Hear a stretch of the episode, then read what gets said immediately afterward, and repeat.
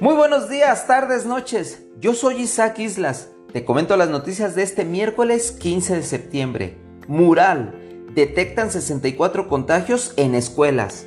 En la segunda semana de clases presenciales se detectaron 64 nuevos casos COVID entre estudiantes de educación básica, lo que representa un incremento del 113% con relación al arranque del ciclo escolar.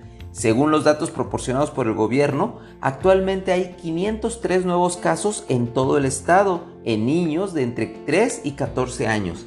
La región centro es la más afectada con 374 casos activos. Diario NTR, gobernador defiende megadeuda COVID. Aunque no logró una de sus principales metas que era generar 10.000 empleos en el sector de la obra pública, según el mandatario, el endeudamiento por 6.200 millones de pesos evitó una mayor caída de empleos. En su discurso, dejó de lado la meta de crear 10.000 empleos y resaltó como logro sostener los que ya existían.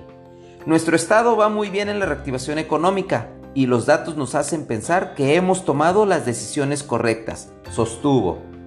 El Occidental, diputados violan proceso en ratificación de magistrado. Los diputados incurrieron en violaciones en el procedimiento de ratificación de magistrados del Tribunal de Justicia Administrativa. Se brincaron la votación del dictamen y se fueron directo a la votación por cédula. Juan Luis González Montiel, vinculado al PAN y apoyado por MC, fue ratificado por 10 años en el cargo y como ya se veía venir, fue rechazado y dejaron fuera a Adrián Joaquín Miranda Camarena, ligado a la Universidad de Guadalajara.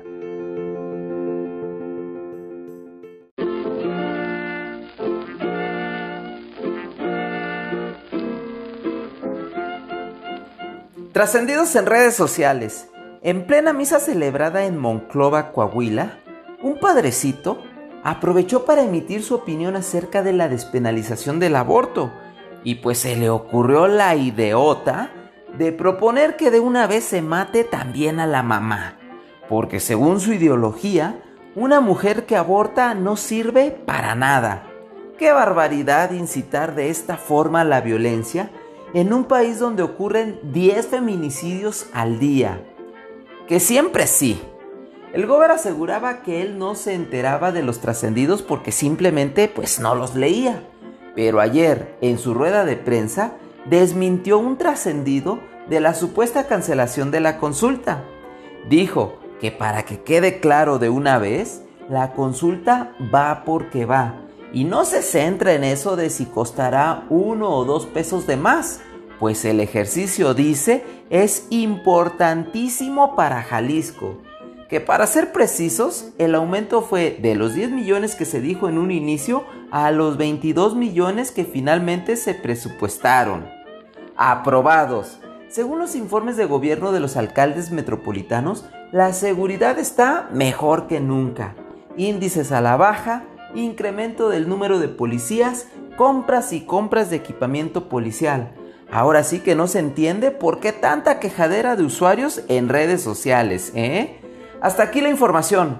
Aprovecho para recomendar a mis escuchas que si van a celebrar las fiestas patrias lo hagan en orden, sin perturbar la tranquilidad de terceras personas. Si tomas, no manejes. Sale más vara y cómodo un taxi hasta de esos de plataforma.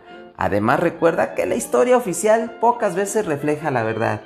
Gracias por escucharme, que tengas un bonito día y recuerda siempre sonreír.